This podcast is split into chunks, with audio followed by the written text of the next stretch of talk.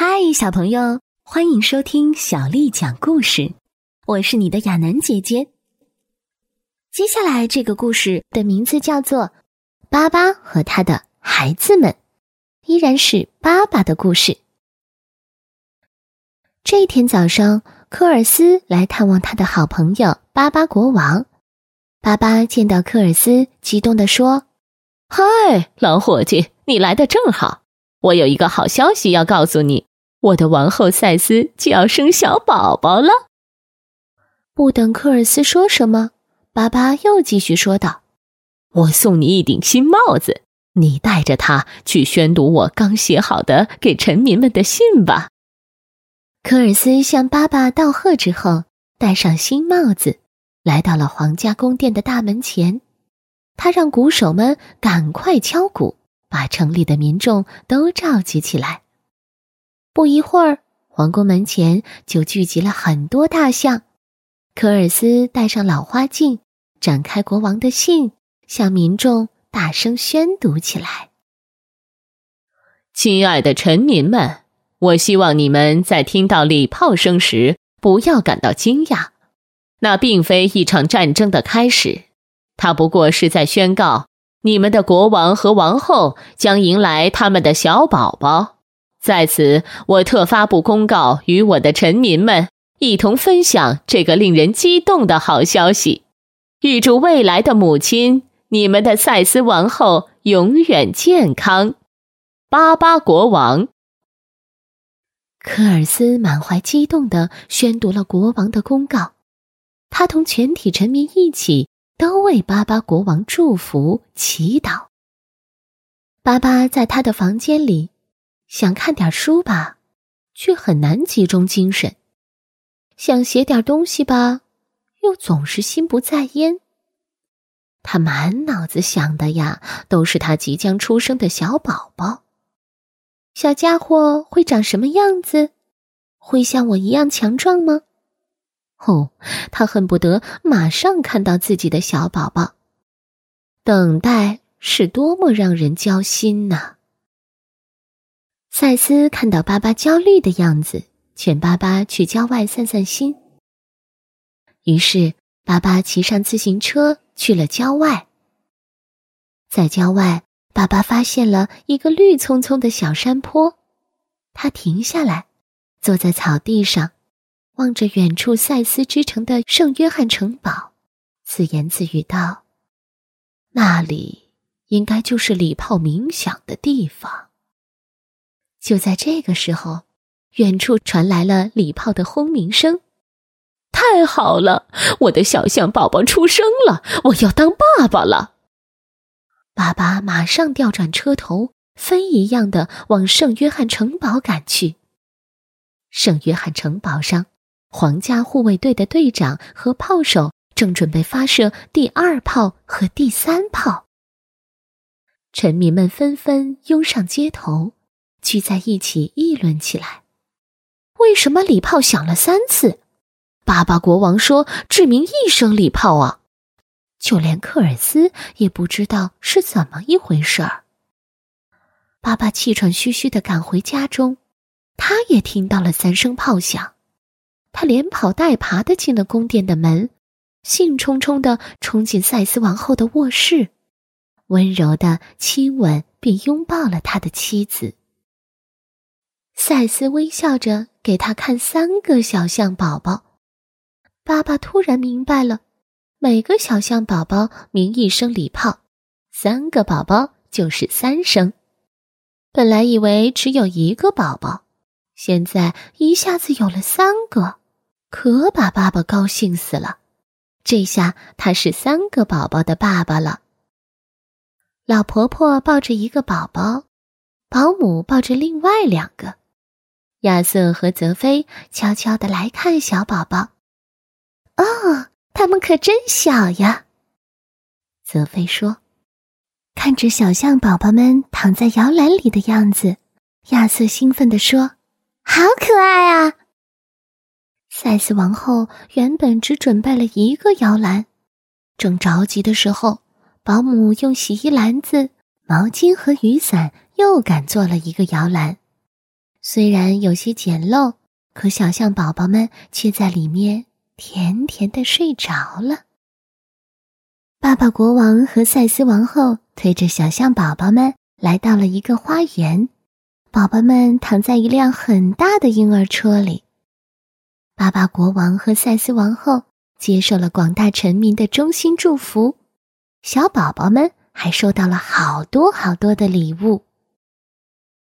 农夫普迪夫和他的妻子带来了自己种的水果，母鸡妈妈们拎来几篮子鸡蛋，园丁叔叔送来好多鲜花，蛋糕师献上了一个巨大无比的蛋糕，科尔斯送给宝宝们的十三个有银铃般声音的银波浪鼓。接受完臣民祝福后，巴巴国王和赛斯王后。要为宝宝们取名字。其实，在小象宝宝出生之前，他们就讨论过这个问题：帕姆、帕特还是皮埃尔？茹科、让还是雅克？亚历山大、埃米尔还是巴普蒂斯？亚历山大这个名字还不错，但是万一生了女儿怎么办？那就叫朱丽叶、维吉尼亚，或者我的国王啊！今天我们得把宝宝的名字定下来。赛斯说：“我想给我们的女儿取名费洛尔。”我也很喜欢这个名字。爸爸说：“那两个儿子就叫帕姆和亚历山大吧。”第二天一早，巴巴国王和赛斯王后。就向臣民们宣布，我们的宝宝有名字了。女儿叫弗洛尔，大儿子叫帕姆，小儿子叫亚历山大。每个星期，医生卡布罗斯都来给宝宝们称体重。有一天，他对赛斯王后说：“尊敬的王后，小象们长得太快了，除了每天喂他们母乳外，你还要再准备六瓶牛奶。”每瓶牛奶里放一大勺蜂蜜。小象宝宝们很快就适应了用奶瓶喝奶。亚瑟和泽菲很喜欢看他们喝奶的样子。帕姆最贪吃，长得也最胖，只要奶瓶是空的，他就会放声大哭。弗洛尔最乖，他总是静静的躺在摇篮里，玩着科尔斯送的拨浪鼓。他用鼻子把拨浪鼓卷起来，左右摇晃，拨浪鼓发出的声音真好听。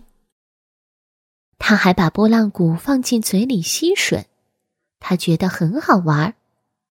突然，不知怎么的，他把拨浪鼓吞了进去，他喘不上气来，脸色越来越紫，长鼻子抖个不停。赛斯赶紧跑了过来。赛斯把它倒过来，使劲儿的晃，可波浪鼓还是没有出来。幸好有泽飞在，他用长长的手臂把波浪鼓从弗洛尔的口中掏了出来。弗洛尔得救了，他害怕的大哭起来。妈妈柔声细语的安慰着他。小象宝宝们一天天长大了。他们在宽敞明亮的活动室里嬉戏玩耍，爸爸经常过来和他们一起玩儿。今天，他让帕姆坐在他的长鼻子上，颠来颠去，像在玩跷跷板。科尔斯在自己的象牙上装了一个秋千，亚历山大坐在秋千上荡来荡去。两个男孩比弗洛尔更早学会走路，不过弗洛尔也能自己站起来了。保姆给小象宝宝们穿好衣服，用小推车带他们出去散步。到了外面，保姆对亚瑟说：“外面比我想象的要冷，我得赶回去给小象宝宝拿衣服，不然他们该感冒了。你能帮我照看一下吗？”亚瑟高兴的点了点头，骄傲的推走了婴儿车。亚瑟推着宝宝们，小心的避开了路上的石子。突然，他听到了士兵们操练的声音，他被吸引住了。当他转过头去看的时候，手不知不觉的从推车上拿开了。这条路正好在一段山坡上，婴儿车慢慢的往山下滑去。坐在小车里的帕姆、亚历山大和弗洛尔觉得非常好玩，兴奋地拍起手来。当亚瑟掉过头来，看见婴儿车正快速地往山坡下滑，他吓坏了，一边惊呼一边追了下去。可是坡路越来越陡，婴儿车越滑越快，宝宝们也害怕了。亚瑟还在拼命地追赶着。这时，保姆拿着毛衣回来了，看到眼前的景象，他吓坏了，也跟在亚瑟后面追赶推车。小象们的处境非常非常危险。就在不远的前方，山路开始转弯了，路上的另一边是一个深谷，一定要赶在转弯之前追上婴儿车，不然那会是一场真正的灾难。乌龟马尔塔正好路过这里，看到眼前的一幕，他奋力的往前爬去。在婴儿车就要滑下深谷的时候，马尔塔正好爬到车轮下面，急速前进的婴儿车一下子撞上了挡在前面的马尔塔，车差一点儿点儿就翻了。帕姆和弗洛尔刚好被拦在了车子的遮阳棚里。可怜的亚历山大却被抛出了车外，保姆吓得惊叫起来，把小兔子都吓跑了。松鼠夫妇刚听到保姆的惊叫声，紧接着又听到树叶的沙沙声和树枝折断的咔吧声。他们抬头一看，是一只小象挂在树枝上。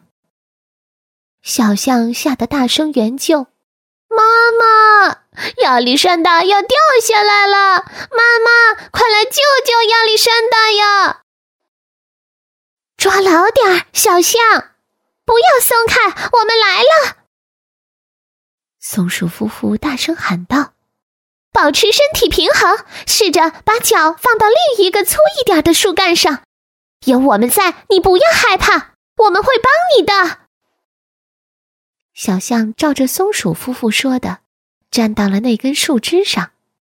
松鼠先生接着说：“抓牢我的尾巴，用你的耳朵来保持平衡，小心脚下，抓紧我。等到了我家，你就可以休息了。”不一会儿，他们就到了松鼠安全又舒适的家了。亚历山大松了一口气，他真是太幸运了。遇到了热心相助的朋友，要不然他肯定会摔得很惨。现在他很想去告诉妈妈，让她别再担心了。可是树干又高又滑，怎么才能下去呢？这时，一只长颈鹿正好路过这里，他对正发愁的亚历山大说：“别着急，小象，我把头放到这根树枝旁。”你坐到我的头上来，抓住我的脚。我知道你是巴巴国王的儿子，我会把你带回家的。亚历山大谢过松鼠夫妇之后，就照长颈鹿的方法，坐到了长颈鹿的头上。长颈鹿带着小象，慢慢的、小心的往皇家宫殿走去。亚历山大心里嘀咕着：“还是坐在婴儿车里舒服呀。”没走多远，正好遇见了听到消息赶来的巴巴国王和赛斯王后。长颈鹿把亚历山大送到了巴巴国王和赛斯王后的面前，他们紧紧的拥抱在一起。赛斯也长长的舒了口气。几个月后的一天，巴巴决定带着家人和朋友一起去野餐。那一天的天气特别好，阳光洒在绿草地上，散发出淡淡的清香。微风习习，让人感到无比惬意。科尔斯觉得有点热，但还是兴致勃勃的加入了。他们走得又累又饿，就在一棵大树下坐了下来，拿出带来的水果、蛋糕、香肠、红茶，享受了一顿美味的午餐。吃过午饭，赛斯要把东西都收进野餐篮。爸爸去附近的小河边钓鱼了，科尔斯呢，躺在树荫下睡着了。亚历山大趁机把科尔斯的帽子戴在头上。还一个劲儿的在哥哥姐姐面前走来走去。这只小乌龟可真好玩，帕姆说。他们玩着玩着就来到了河边。亚历山大想了一个新主意，他把礼帽放到水里。多漂亮的一艘小船！说完，他一脚迈进了帽子里。我可以浮在水面上，太棒了！这时，一阵风刮来，帽子被吹离了岸边。亚历山大随着帽子飘向了远方，他还是兴高采烈的。帕姆和弗洛尔却有点担心了。怎样才能让帽子回到岸边呢？弗洛尔哭着去找妈妈，妈妈也正在到处找他们呢。帕姆顺着河岸一边跑一边喊：“亚历山大，快回来，快回来！”一群小鸭子正在河里畅游，帕姆又对着小鸭子叫了起来：“可爱的小鸭子，请你们帮帮忙，把帽子拖回来！”但是鸭子们一下子都飞走了。帕姆惊叫着：“鳄鱼，鳄鱼来了！”亚历山大转身一看，一只大鳄鱼正向自己游过来。爸爸！他惊恐的喊道。这时，爸爸正在安静的钓鱼呢，突然听到儿子紧急求救的喊声，他猛地站起来，对着游向亚历山大的鳄鱼愤怒的大吼了一声。没有时间了，爸爸又没有带枪。就在这个紧要关头，爸爸毫不犹豫的抓起船锚，用力朝鳄鱼的嘴里抛去。船锚一下子卡在了鳄鱼的嘴里，疼得鳄鱼来回拍打着尾巴。鳄鱼卷起的大浪掀翻了亚历山大坐着的帽子，他同帽子一起掉进了水里。爸爸也跳进水里，用他的长鼻子到处搜寻。哦，他好像碰到了什么东西，太棒了！是亚历山大的耳朵。他立刻把亚历山大拉出了水面。鳄鱼呢？它疯狂的在水里扑腾，怎么也摆脱不了卡在嘴里的船锚。爸爸和亚历山大全身湿漉漉的回到了岸上。爸爸对飞过来的热闹的鸟儿说：“请帮个忙。”快去告诉我们的王后，让她回家准备一些干衣服和热饮料，好吗？他又对小鸭们说：“你们能帮忙潜到水底，把我的王冠和科尔斯的礼帽捞上来吗？”亚历山大一回到家，就扑进了妈妈的怀里。妈妈给他洗了个舒舒服服的热水澡，然后把他放到床上。又给他盖了两床厚厚的棉被。亚瑟、泽菲、帕姆和弗洛尔看到亚历山大平安的回来，都很高兴。火烈鸟把爸爸的王冠和科尔斯的礼帽也带了回来。哦，非常感谢，爸爸说。帽子虽然有点变形，但我想科尔斯不会介意的。这可很有纪念意义呢。孩子们睡下后，爸爸和赛斯也准备上床休息了。抚养孩子可真不容易呀，爸爸说。不过他们太可爱了，我真是无法想象，如果没有他们，我们的生活会是什么样子。亲爱的，别想那么多了。今天经历了这么多，你也累了。赛斯说：“晚安，我的王后。”晚安，我的国王。小乖乖，今天的故事就讲完了。如果你想听到更多的中文或英文原版故事，欢迎添加小丽的微信公众号“爱读童书妈妈小丽”。接下来又到了我们读诗的时间喽。今天为你读的诗是《雨后田间杂记》，作者杨万里。田水高低各斗明，溪流奔放更欢声。小儿倒捻青梅朵，独立茅檐看客行。田水高低各斗明，溪流奔放更欢声。小儿倒捻青梅朵。独立茅檐看客行，甜水高低各斗明，溪流奔放更欢声。小儿倒捻青梅朵，独立茅檐看客行。小宝贝，晚安。